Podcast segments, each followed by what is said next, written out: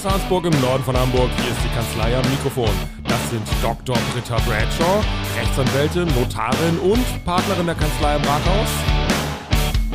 Und Mareike Lehnhoff, Rechtsanwältin, Fachanwältin für Erbrecht und ebenfalls Partnerin der Kanzlei am Rathaus. Mein Name ist Jan Warling und ich stelle hier Fragen, die Sie auch stellen würden und Fragen, die sich nicht trauen zu stellen. Und damit fangen wir jetzt an.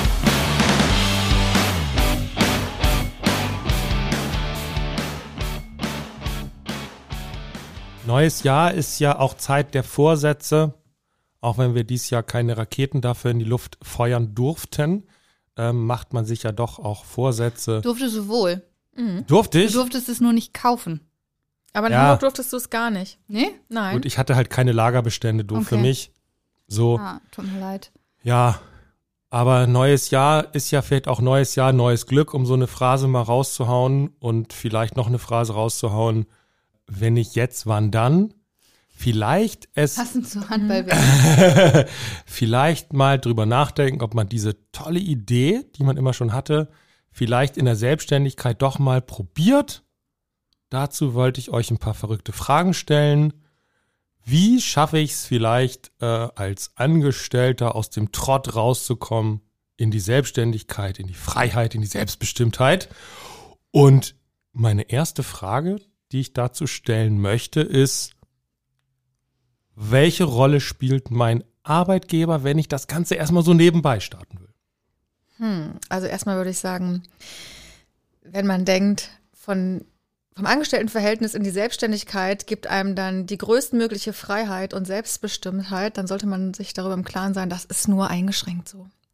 Ähm, auch wenn man vielleicht zeitlich ein bisschen frei, freier ist, ähm, ist man natürlich trotzdem ziemlich gebunden und hat gewissen Druck, den man standhalten muss.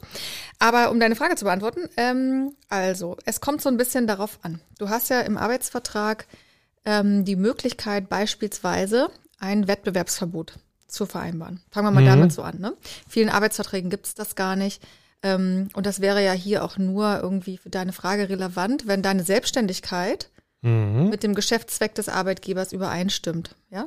Ich den Konkurrenten aufbauen will. parallel. Richtig, genau. Du bist angestellt in einem Elektrofachmarkt und denkst dir, das kann ich alleine auch viel besser und das mache ich jetzt auch. Das machen auch viele Mhm. und diese Fragen, die kommen in der Beratung auch ganz oft. Mhm. So, da muss man ja mal gucken, ähm, wenn es ein Wettbewerbsverbot gibt, darfst du es eigentlich nicht. Und die Frage ist, wenn es kein Wettbewerbsverbot ist, Ja. was gilt eigentlich dann? Und man kann es so ein bisschen zusammenfassen, weil ich auch nicht zu, zu viel da ähm, zu kompliziert werden will. Aber es gibt bei jedem Arbeitsvertrag eine, ein sogenanntes vertragsimmanentes Wettbewerbsverbot. Also du darfst dich nicht gegen deinen Arbeitgeber stellen. Und ähm, ist eigentlich auch irgendwie ganz logisch, ne? Man Mhm. arbeitet miteinander und der Vertrag läuft ja. Aber man darf vorbereitende Maßnahmen machen. Also du darfst zum Beispiel schon mal anfangen, dir eine Internetseite zu erstellen. Du dürftest theoretisch auch schon, wenn du sagst, ich möchte jetzt eine GmbH gründen, dann dürftest du schon mal anfangen und dürftest auch die notarielle Beurkundung zur GmbH schon machen. Du darfst aber noch nicht am Markt auftreten. Aber die Rechtsprechung sagt, alles, was vorbereitend ist, darfst du machen. Alles, was schon wirklich, ich gehe jetzt auf den Markt, ähm, ist, darfst du nicht machen. Und wo ist der Übergang? Weil wenn du sagst so Website, dann ist man ja schon, man wirbt ja schon. Nee, die irgendwie. stellst du noch nicht online. Das ist so, alles okay. vorbereitend. Also dass du, dass du jetzt jemanden beauftragst, die zu machen Genau. und so weiter. Dass du dich mit Alles, was im, was im Hintergrund passiert, in dem Moment, Richtig. wo ich mich nach draußen traue, bin ich in dieser Wettbewerbssituation. Richtig. Und wenn du ein Unternehmen aufmachen möchtest, was gar keinen Wettbewerb hat, ja, Mhm. weil das ein ganz anderer Geschäftszweck ist, dann kommt es ähm, darauf an, ob dein Arbeitgeber dir das erlaubt oder nicht. Gibt ja auch viele Angestellte, die haben nebenbei noch irgendwas, was sie machen. Ja, musst du gucken, ob Nebentätigkeiten erlaubt sind, sonst fragst du deinen Arbeitgeber, ob du es nebenbei aufbauen kannst, ob du es vielleicht nebenbei sogar betreiben kannst. Das geht dann auch. Ne? Mit Erlaubnis geht immer alles.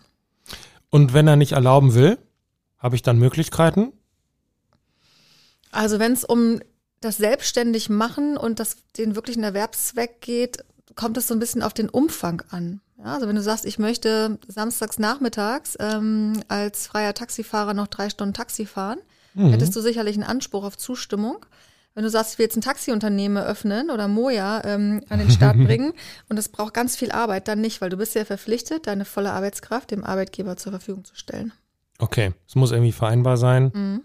Und wenn ich damit im Urlaub starten will, also in meinem Urlaub, den ich vom Arbeitgeber habe, Der Urlaub dient ja dem Urlaub, deiner Erholung. Der Urlaub dient deiner Erholung. Da darfst du eigentlich gar nicht arbeiten. Aber macht wenn mir die so viel Arbeit Spaß. so viel gibt, Ne? Mhm. Wirklich. Ist ja meine Berufung dann sozusagen, die ich umsetze. Dann könntest du ja theoretisch auch kündigen und dich gleich richtig Nee, das ist mir selbstständig unsicher. machen. Ja, nee, ist ist klar. Na, der Urlaub dient der, dient, dem- dient der Erholung. Was würdet ihr denn sagen, wenn man mit, äh, mit dem Ding jetzt wirklich mal losgehen? Wenn wir sagen, ich mache mich jetzt selbstständig, was ist so eigentlich aus juristischer Sicht der erste Schritt? So das, das erste, was man auf dem Schirm haben sollte. Aus juristischer Sicht? Ja. Boah. Also natürlich musst du aus juristischer Sicht berücksichtigen, wenn du dich selbstständig machst, ob du gegebenenfalls die Voraussetzungen erfüllst. Also wenn du jetzt sagst, ich möchte Apotheker werden und du warst Mhm. vorher IT-Fachmann, dann wird's schwierig. Mhm. Ja, also so Zugangsvoraussetzungen zu dem Beruf, die musst du natürlich im Blick haben. Ansonsten empfiehlt es sich sicherlich mal zu prüfen, welche, welche Form, also welche Rechtsform hat mein Unternehmen eigentlich? Bin ich super aufgestellt, wenn ich einfach nur als Einzelunternehmer auftrete oder macht es vielleicht eben doch Sinn, eine GmbH zu gründen? Das sind sicher Fragen, die man klären muss und äh, das ist jetzt nicht juristisch, aber irgendwie muss man natürlich auch die Finanzierung klären. Und dann kann man über den Gründungszuschuss nachdenken Mhm. der in Betracht kommt. Wobei der, meine ich, ähm, nicht gewährt wird, wenn du dich aus der, was, wenn du kündigst, um dich dann selbstständig zu machen. Ich meine, du musst aus der Arbeitslosigkeit kommen, um den Gründungszuschuss zu beantragen. Mhm. Okay. Aber diese Genehmigung, die ich vielleicht brauche, weil ich in gewissen Bereichen arbeite, das würd, würdest du sagen, ist schon so mit das Erste, was ich auf jeden Fall abklären muss, dass das nicht irgendwie. Ja, auf jeden Fall. Und auch die. Bezeichnung vielleicht für das, was ich anbiete. Ja, definitiv. Also du musst dir ja immer überlegen, das, was ich machen möchte, darf ich das eigentlich unter allen erdenklichen Gesichtspunkten? Okay. Das heißt, wenn ich jetzt sage, Mensch, ich, ich habe festgestellt über diesen Corona-Lockdown, ich bin super gut beim Schneiden von Haaren ähm, und ich mache das jetzt, dann könnte das schon so ein Fall sein, wo es heißt, Moment, Selbstständigkeit als Friseur ohne Ausbildung ist schwierig. Ja, noch nicht mal ohne Ausbildung, ohne Meister. Friseur ist Ohne ein Meister. Meisterberuf. Kannst Ja. du vergessen. Ich habe eine Freundin, die ähm, macht super tolle Torten. Und die hatte sich überlegt, ähm, so nebenbei halt äh, Torten zu Ja. verkaufen. Und ähm, ist dann brav zur IHK gegangen, um sich mal zu informieren. so. Und dann haben die ihr gesagt, das darf sie nicht. Du darfst als Ah. Nicht-Konditor in Deutschland keine Torten verkaufen. Auch nicht als Bäcker. Es sei denn, Es sei denn. es sei denn, du hast einen Café. Ah. Ja, aber du darfst jetzt nicht so einen so einen Online-Versandshandel mit Hochzeitstorten machen, wenn du kein Konditor bist. Und das wäre beim Friseur hier jetzt so ähnlich, ne? Das Friseurhandwerk. Okay, dann brauchst du so, müsstest du so ein Fake-Café aufmachen, was eh geschlossen ist gerade. Genau, schön, um dass du schon mal so Umgehungswege aufzeigst. Gib um das dann, dann gern weiter. das, das riesen Online-Business im Verkauf von Torten zu starten. ja, so ungefähr. so ungefähr. Also Deutschland legt da einige Schwierigkeiten in den Weg. Aber grundsätzlich hat Mareike natürlich vollkommen recht. Du musst gucken, welche Rechtsform ähm, eignet sich. Ähm, dann brauchst du natürlich, je nachdem jetzt bei welchem Level wir anfangen, dann brauchst du natürlich ganz viele Sachen. Also von der Steuernummer über die Umsatzsteuernummer. Ähm, beim Onlinehandel gibt es bestimmte Sachen, ähm, die man beachten muss hinsichtlich ähm, Internetgestaltung. Da musst du gucken, bin ich mit Verbrauchern im Geschäft, äh, bin ich mit Unternehmen im Geschäft.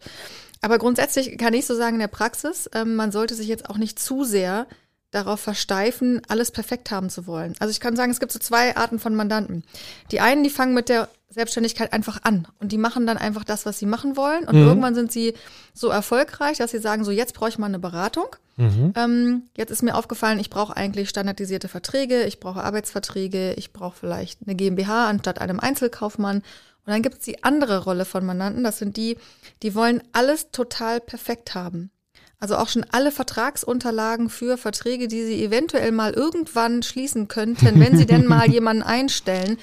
Und ähm, da muss man wirklich gucken, ob für die die Selbstständigkeit wirklich was ist, weil das ist ganz oft so, dass ähm, bis es dann wirklich losgeht, ist schon so viel Geld ausgegeben worden und so viel Zeit verbrannt, dass es zum eigentlichen Business nicht mehr kommt. ja. Also meine Empfehlung wäre vielleicht sowas wie eine mal so eine Erstberatung, gucken, okay, was ist für mich interessant, was brauche ich, ähm, und dann zu sagen, okay, jetzt lege ich aber erstmal los.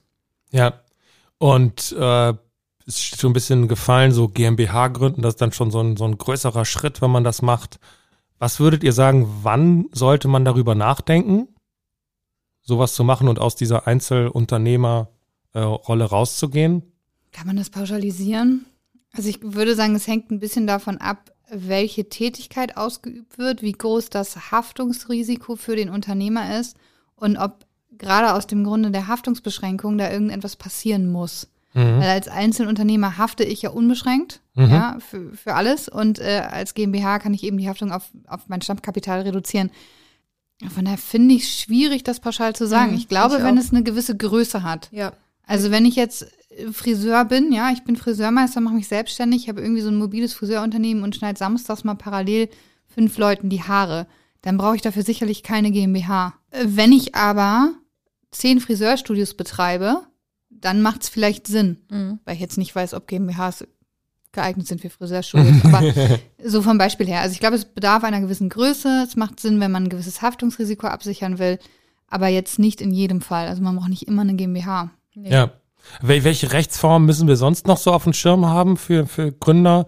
Was kommt da noch in Betracht? Also nix ist quasi der Einzelunternehmer. Ich melde mich einfach an. Mhm. GmbH hatten wir schon. An was kann man noch denken? Also du kannst noch so eine Unterform zur GmbH machen, diese Unternehmergesellschaft haftungsbeschränkt, Mhm. ne, so heißt die, ist ein bisschen sperrig. Die wurde ähm, vor einiger Zeit ähm, eingeführt, weil in England ja ganz viele diese Limiteds gegründet haben mit einem Pfund.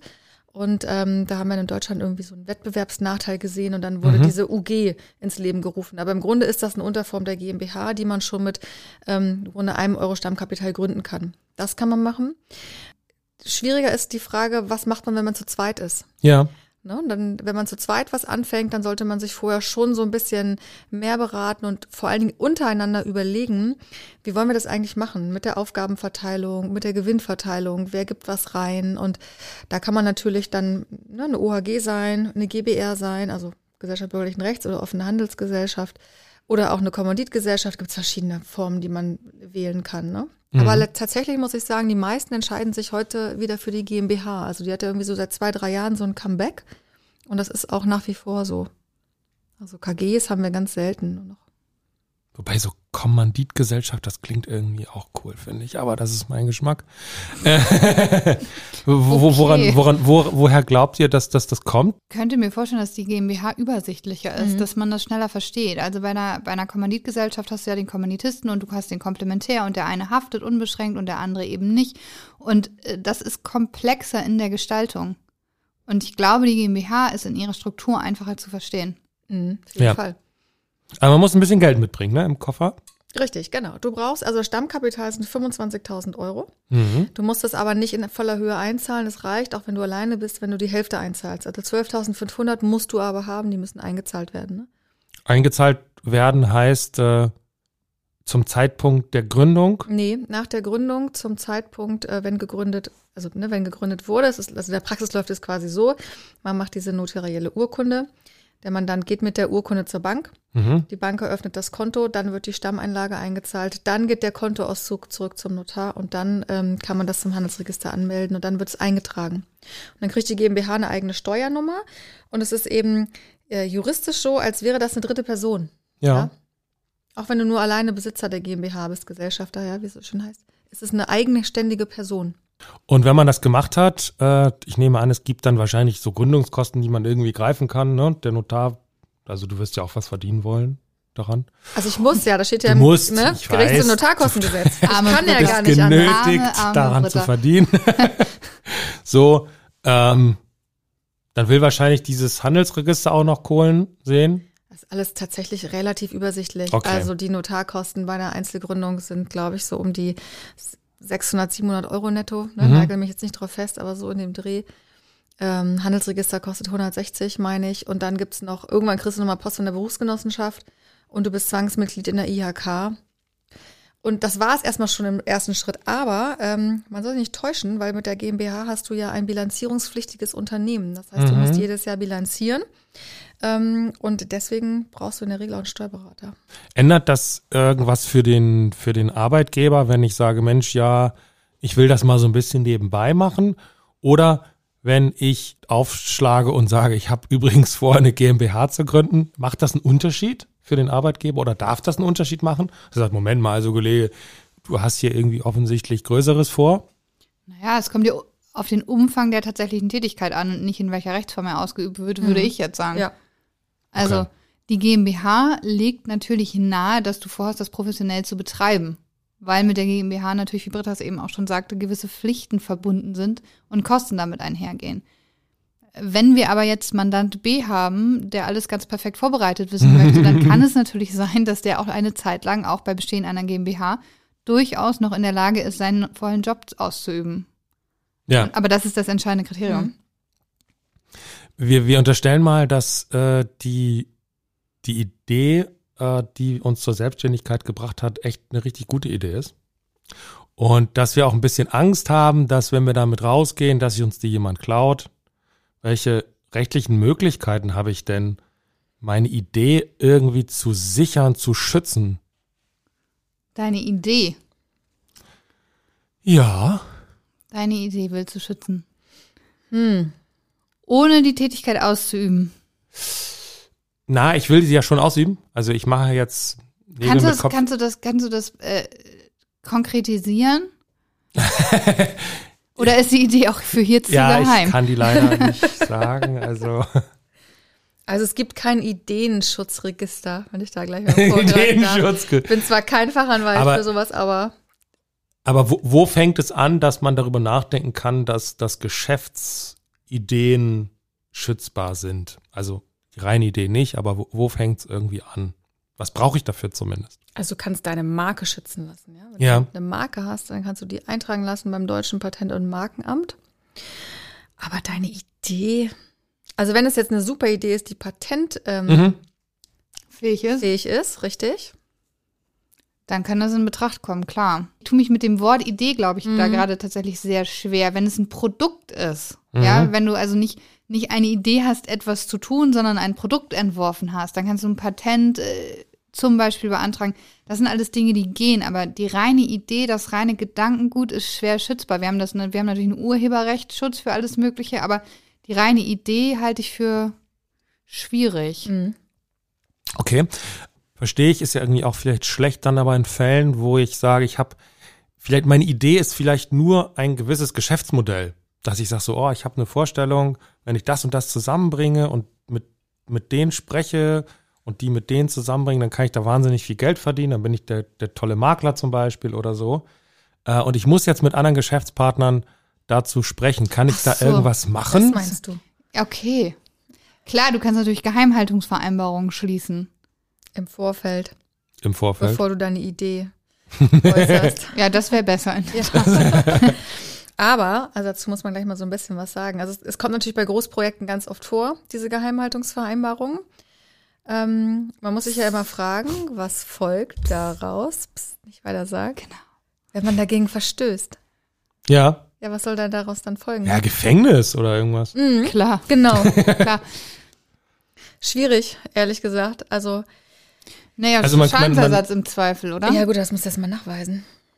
Ja, ja, gut, aber in der Tat, wenn ich natürlich eine Idee habe, die nur ich habe und plötzlich macht der Geschäftspartner drei Monate später das Gleiche, dann ist ja schon, finde ich, ein ziemlicher Anschein dafür gesetzt, dass der die Idee von mir hat. Ja, aber du weißt ja, wie es ist im Zivilprozess. Es muss ja zur hundertprozentigen Überzeugung des Gerichts feststehen.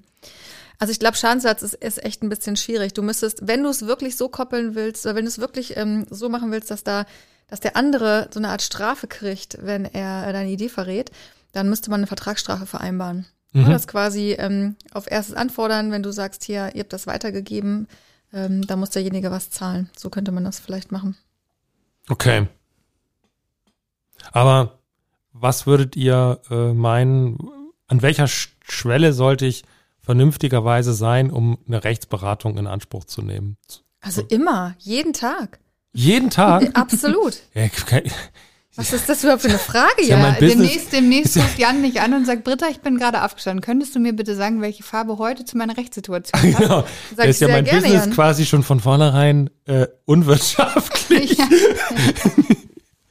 Also du solltest eine gewisse, aus, aus meiner Sicht, solltest du eine konkrete Vorstellung von dem haben, wo du hin möchtest, damit man dann dir aufzeigen kann, welche Wege hast du und welche Möglichkeiten. Wenn du mit einer schwammigen Idee kommst, dann, dann kann man dir schwer weiterhelfen, weil es sehr abstrakt wird.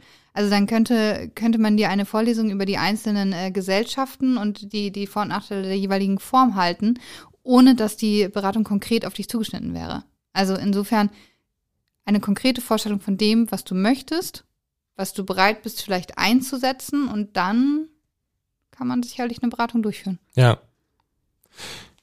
Seid ihr eigentlich auch selbstständig? Ja. Mhm. Ja, ne? Mhm. Weil, warum eigentlich? Wie ist das bei Juristen? Ist alles anders, ne? Sagt mal kurz, wie ist das? Was ja, wir macht können, euch wir können auch Angestellte sein, aber wir äh, sind ja jeweils selbstständig und haben uns zur Berufsausübung im Rahmen einer GBR zusammengetan. Ah, okay. Gesellschaft bürgerlichen Rechts. Genau. Also, ja, okay. Aber diese, dieser Zusammenschluss selbst hat, ist ja dann auch wieder irgendwie was eigenes, weil die, die hat ja Mitarbeiter, oder? Ja, genau. Also wir sind ähm, quasi Gesellschafter dieser Gesellschaft. Im Grunde wie bei einer GmbH. Wir könnten auch eine GmbH sein, also bis auf das Notaramt, aber wir könnten eine GmbH sein. Ah, okay. Rechtsanwaltsgesellschaft. Und ist man dann automatisch immer, wenn man in so einer GmbH steckt, ist man immer dann auch selbstständig? Der Gesellschafter, ja. Der Gesellschafter, ja. Ja. Der Geschäftsführer Okay. nicht unbedingt. Das hängt von ganz, ganz vielen Faktoren ab. Ja. Also wenn du alleine eine äh, GmbH gründest, alleine eine GbR gründen kannst du ja nicht, du musst ja mindestens zu zweit sein, aber wenn du alleine eine GmbH gründest und alleiniger Gesellschafter und Geschäftsführer bist, bist du selbstständig. Sobald du zu zweit bist, wird schon ein bisschen schwierig, Mhm. weil da hat natürlich ähm, die deutsche Rentenversicherung so ein bisschen ihr Auge drauf. Sozialversicherungspflicht, ja oder nein. Und das hängt davon ab, ob du die Mehrheitsanteile hast ähm, oder ob du zwar weniger Anteile hast als die Mehrheit, aber einseitig Beschlüsse durchsetzen kannst. Also die Gesellschaft quasi so läuft, wie du das möchtest. Du Und- und wenn bist du der das- Chef. Wenn du das nach der Papierlage, also deinen Verträgen nachweisen kannst, dann bist du der Chef und dann bist du selbstständig. Also se- selbstständig meinen wir sozialversicherungsfrei. ne? Genau, das heißt dann keine Verpflichtung in die Rentenversicherung einzuzahlen. Richtig, das wäre dann genau. die Konsequenz dessen. Genau. Was man auf jeden Fall machen sollte am Anfang dieser Gründungsphase, ähm, übrigens auch bei einzelkaufmännischen ähm, Personen, dass man das überprüfen lässt. Man kann so ein Statusfeststellungsverfahren machen. Und Mhm. es gibt ganz viele Freiberufler, die denken, sie sind selbstständig im Sinne der Selbstständigkeit, also Physiotherapeuten beispielsweise. Und ähm, die sind es meistens dann doch nicht. Und die fallen aus, äh, aus, wie heißt man, aus allen Wolken, wenn sie dann ganz große äh, Sozialversicherungsbeiträge nachzahlen müssen. Das ist ein Riesenthema. Ja. Mhm. Das heißt, man kann dann sagen, hier, ich stelle euch mal meinen Fall vor Genau. und dann prüfen die das und bestätigen einem das in die eine wie in die andere Richtung. Mhm. Ja, Genau. okay, das, das ist wahrscheinlich gut, weil Sozialversicherungsbeiträge, das sind ja direkt gewisse Summen, die da zustande kommen können. Mhm, 19,8 Prozent, glaube ich, zurzeit. Ja. Am Anfang, Britta, hast du gesagt, so, oh, also wenn das jetzt hier um die große Freiheitsnummer geht, die einen in die Selbstständigkeit bewegen soll, dann tut es vielleicht nicht. Jetzt seid ihr ja selbstständig. Jetzt kann ich ja mal fragen, was hat euch denn dann bewogen, in dieser Selbstständigkeit zu arbeiten? Äh, ja, gute Frage. Die große Freiheit natürlich. also doch. Ja, das spielt schon eine Rolle. Also ich muss sagen, hätte, also für mich wäre auch nach dem Studium eine Anstellung in Betracht gekommen. Hat sich dann anders ergeben.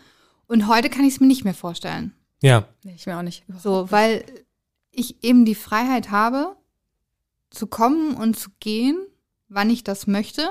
Ich habe natürlich aber die Verpflichtung, dafür Sorge zu tragen, dass ich durch meine Umsätze hier die Mitarbeiter bezahlen kann, dass ich selber davon leben kann und dass ich meine Arbeit schaffe. So und da, also letztendlich steht gegen die große Freiheit steht ein großer Druck. Hm, Das war das, was ich meinte. Ja. Genau. Mhm, Und, okay. und das muss man aushalten können. Wenn man das aushalten kann, dann kann man auch die Freiheit natürlich ausleben. Wenn man das nicht aushalten kann, dann sitzt man hier genau wie, wie im Bürojob, mindestens mal von acht bis, hier ist ja ein bisschen albern, aber äh, von, von acht bis, ne, Open Von End acht bis acht? letztendlich.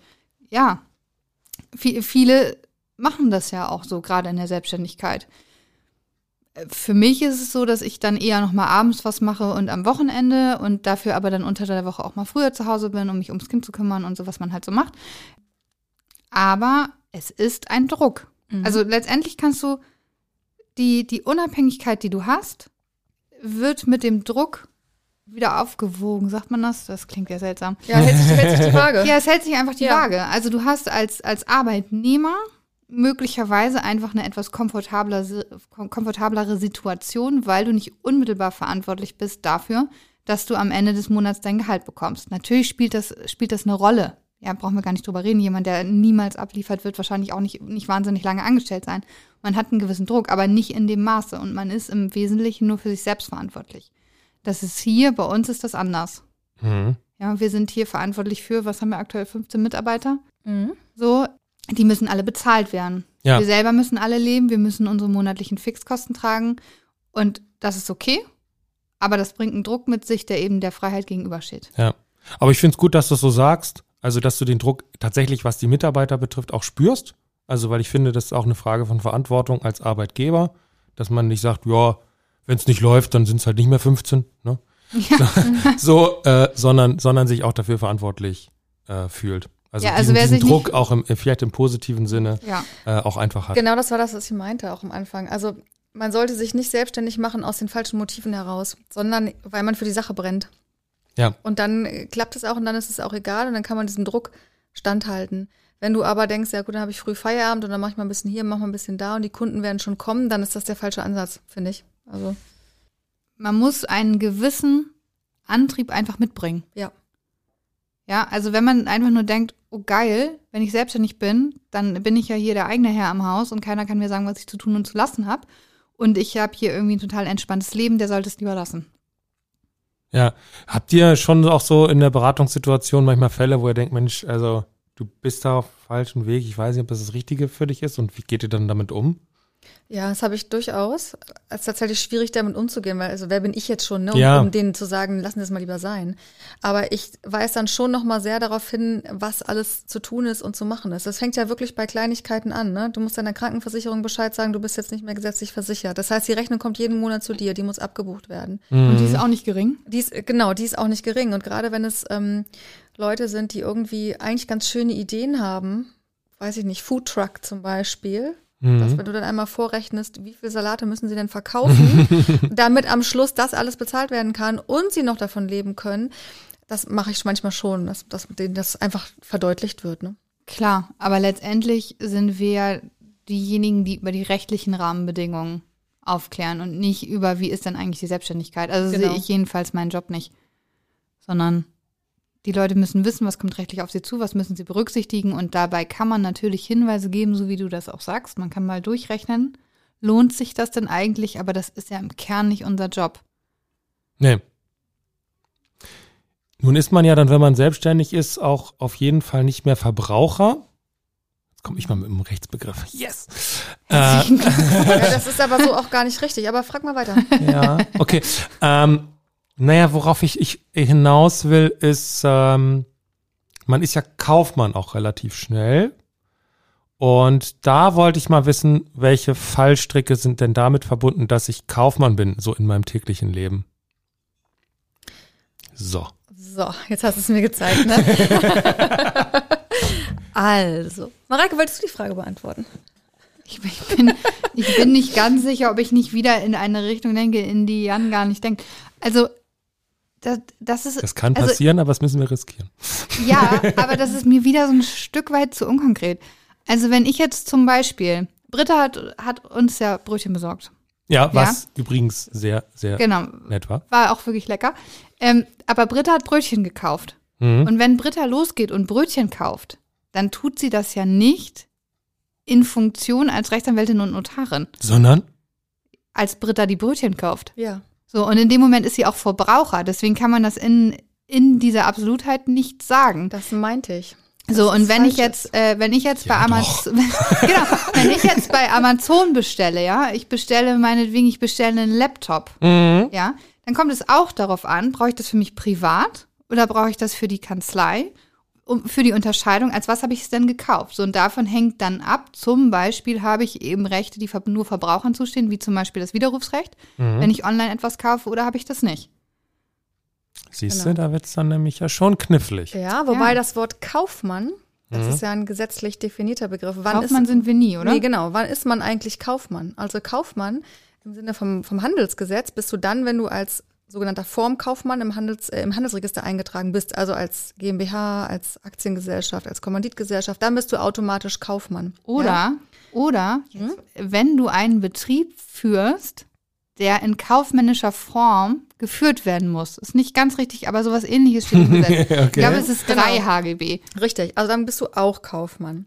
Trotzdem kannst du als Privatperson, nehmen wir ein Beispiel, ein Grundstück kaufen. Du kaufst als Privatperson ein Grundstück, dann hat es ganz wesentliche Auf, ähm, Unterschiede für die Vertragsgestaltung, ob du Privatperson, Verbraucher bist oder eben Unternehmer, Schrägstrich Kaufmann. Ähm, wenn du aber das nicht, dieses Grundstück nicht in Ausübung deiner gewerblichen Tätigkeit kaufst, dann kaufst du es als Verbraucher. Aber das. So. So. ja, aber ich meine, du hast jetzt diese Brötchen gekauft. Wenn jetzt der Bäcker weiß, dass du die gar nicht privat gekauft hast, sondern nur zur Ausübung deiner beruflichen Tätigkeit. Zeig mir mal bitte den Notar, der zur Ausübung seiner beruflichen Tätigkeit Brötchen kauft. Was? Ist das nicht so? Ja, doch. Dein Job besteht aus Brötchen kaufen. naja, aber ich überlege, ich glaube, ich weiß, was du meinst. Ähm, Ja, ich auch, aber darauf wollen wir jetzt nicht hinaus. Nee. Sparre ich ja, hier mit euch. natürlich, natürlich sind die im Büro im Rahmen irgendwie der Ausübung der Tätigkeit verspeist worden, diese Brötchen. Dann Mhm. kann es sich möglicherweise um einen Grenzfall handeln. ähm, das müsste ich prüfen.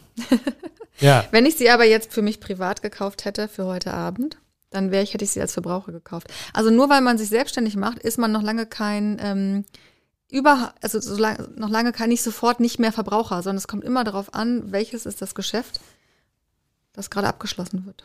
okay. Ansonsten wäre ja auch alles, was du kaufst, plötzlich Betriebsvermögen. Das wäre auch seltsam. Ja, wäre auch seltsam. So, also, Wäre das so? naja, wenn, nicht, wenn man nicht mehr Verbraucher wäre, weil man alles im Rahmen seiner gewerblichen Tätigkeit kauft, dann wäre es Betriebsvermögen. Wenn man Mhm. ganz konsequent ist. Ja, das stimmt. Das würde ja daraus folgen. Dann hast du plötzlich Das deine ja Unterwäsche so. in der AFA-Liste. Das ist irgendwie seltsam. Du meinst, dann sollten wir die nicht mehr über die Kanzlei Amazon so bestellen? Ist ja die Frage, ob das zur Ausübung des Notarberufs erforderlich Können wir das offen lassen? Wir, ja, wir- wir sind auf falschen Fährten auf jeden Fall, so viel können wir festhalten. Ich wollte ja, ich wollte ja nur auf diese, diese Verbraucherthematik ähm, eingehen, weil ich dann doch teilweise äh, so Fälle kenne, wo Leute überrascht sind, dass ihnen vielleicht ein Händler beim Kauf von diesem besagten Laptop dann plötzlich irgendwelche Verbraucherrechte vielleicht nicht gewähren wollen, weil sie sagen, Mensch, du hast das hier, hast das als Betriebs, äh, gekauft und dann, dann greift das hier einfach nicht, dass du das irgendwie zwei Wochen zurückgeben kannst. Genau. So. Ja, Und- das muss man beachten. Das war, da wollte ich euch mal drauf hinstoßen. Vielen Dank. Ne? Ich muss ja auch hier was beitragen, dass wir vorankommen. Und habe dafür einfach so irgendwelche Rechtsbegriffe so mal reingeschmissen. Ja, hat ja geklappt. Hat geklappt. So. Was sind denn wirklich No-Gos, wenn man sich selbstständig macht? Also seht ihr da so Sachen, wo man sagt so, ey, bitte, bitte, da haben wir immer wieder Fälle, die müssen wir dann irgendwie aufwendig, irgendwie nachträglich äh, lösen. Macht das einfach nicht. Also was, was kann man einfach vielleicht Naja, wenn du IT-Fachmann bist, solltest du nicht Apotheker werden wollen. Also auch Vorsicht bei der Berufswahl. Ja, Also das wäre das wär schwierig. Ansonsten, ähm, Also wenn du dich selbstständig machst und du registrierst dich irgendwo, sei es beim Gewerbeamt, du musst dein Mhm. Gewerbe dann anmelden, dann musst du gucken, dann brauchst du sonst noch irgendwelche Erlaubnisse.